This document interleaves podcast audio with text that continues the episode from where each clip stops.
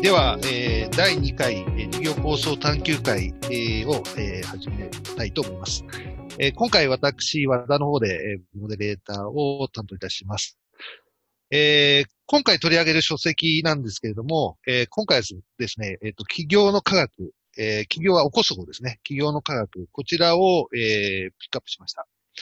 で、えー、今回、まあ、この書籍を選んだあ理由としましては、まあ、あのー、言葉にありますように、まあ、えー、起業する上で、えー、それをちょっと科学的に解明している本になってますので、まあ、この内容と、まあ、我々がテーマとしているこの構想力ですね、事業構想、構想力と、えー、をですね、結びつけた形で、えー、いろいろ、この本の中身をちょっと探求していきたいな、というふうに思っています。じゃあ、まず、成田さん、この本の位置づけ、えー、をちょっとご説明いただけますでしょうか？はい。えー、成田です。えー、っと、前回、えー、構想力の方法論というものを取り上げたので、その辺の位置づけとちょっと絡めながら、えー、言っていきます。前回構想力の方法論の中では、事業構想ってどういう定義だろうということで、えー、まあ、0から1を作るんだよねと。で、その事業をスタートするだけじゃなくて、持続的に成長を考えることが大事だねっていうのを定義として学びましたと。でかつ、前回の本の中では目的工学、えっ、と、企業を育てていくには目的設定大事だよねと。エコシステム、そ外に対して、えー、この企業って何をやっていくかっていうのを物語化して巻き込んでいくことが大事だよねということと、あと、積モデルということで、その企業として、えー、個々人が持ってる知見を、えー、組織として蓄積し、えー、暗黙知を形式値にしていくことが大事だよねということを学びましたと。で今回は前回と違って、こう、じゃあ具体的に何をビジネスとしてやっていくのがいいのか、それってどうやってアイディア出すんだろうっていうのを、まあ、より具体的な抽象論から具体理論に行くような感じのことをやっていきたいということが位置づけになります。はい。ありがとうございます。で、まあ、この本ですね、まあ、まず大前提としまして、えー、二つのですね、えー、モデルをちょっと取り上げてます。まあ、一つ、一つはスタートアップ、もう一つはスモールビジネスと。まあ、これはちょっと大きく違いがあるよっていうようなことが書いてあるんですけども、この辺、佐藤さん、ちょっとご説明をいただけますか？はい。えっと、今回の、えー、企業の科学に書いてある企業っていうのは2種類あって、えっと、一つがスタートアップ。で、もう一つがスモールビジネスで、えー、スタートアップは急激に成長する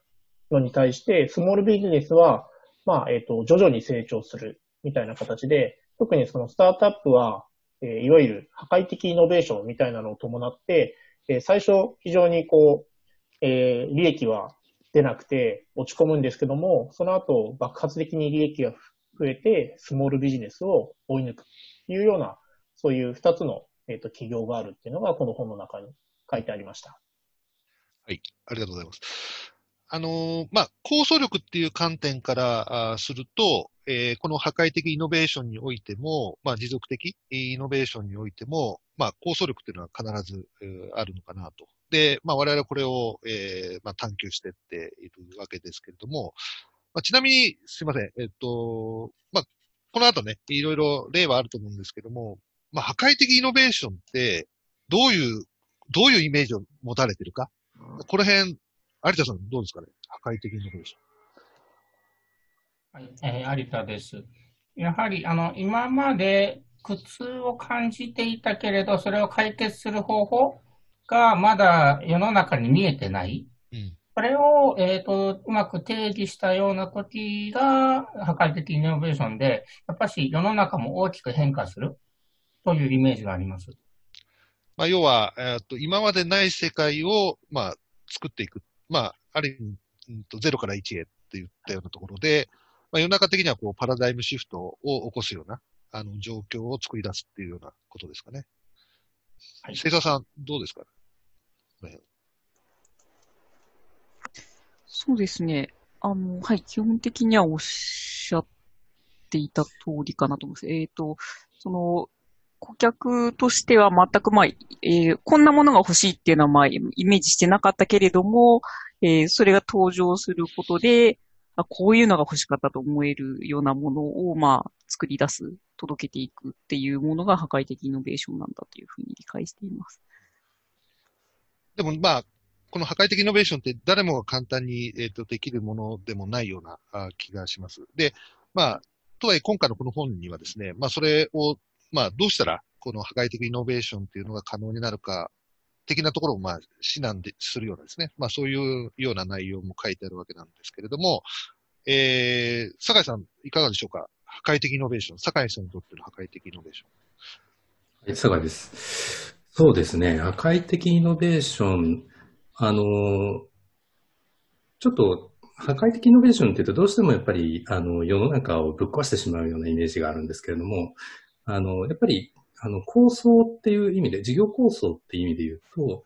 えー、持続的イノベーションもやっぱり重要だよね。まあ、エコシステムを使いな、作りな、作り出しながら、えー、ちょっとずつ、あの、伸ばしていくっていう部分もやっぱり必要なので、両輪で、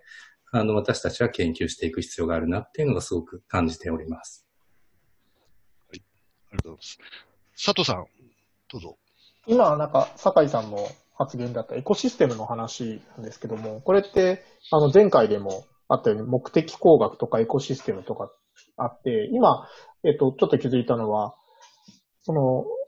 スモールビジネスはもうエコシステムがあって、スタートアップはエコシステムがない状態。だから事業構想っていう観点では、その、破壊的イノベーション、スタートアップの破壊的イノベーションの場合は、特にそのエコシステムを作るところが結構大事になってくるんじゃないかなっていうふうに思いました。いかがでしょうか？そうですね。そこに、まあ、本当に構想力の、まあ、真髄があるというか、まあ、そこがしっかりできて、初めてエコシステムにつながっていくというような、まあ、私もイメージを持ってます。まあ、なので、スタートアップも、その、えっと、まあ、表にするとですね、まあ、本当に J カーブって言われてるような、まあ、最初は、この、まあ、海の苦しみもあると思うんですけれども、えー、まあ、まあ、ある意味マイナスから始まって、で、いきなりこうブレイクする、まあ、スタートしてアップさせる。まあ、ここのところに本当に構想力というのが、まあ、非常に大きなあ影響を与えるのかなというふうに思います。はい。では、えっと、まず、そうですね。ここを、まあ、前提に、えー、本の内容、具体的な内容がこの後いろいろ書いてますので、えー、この後はちょっと具体的な話に入っていきたいと思います。よろしいでしょうか？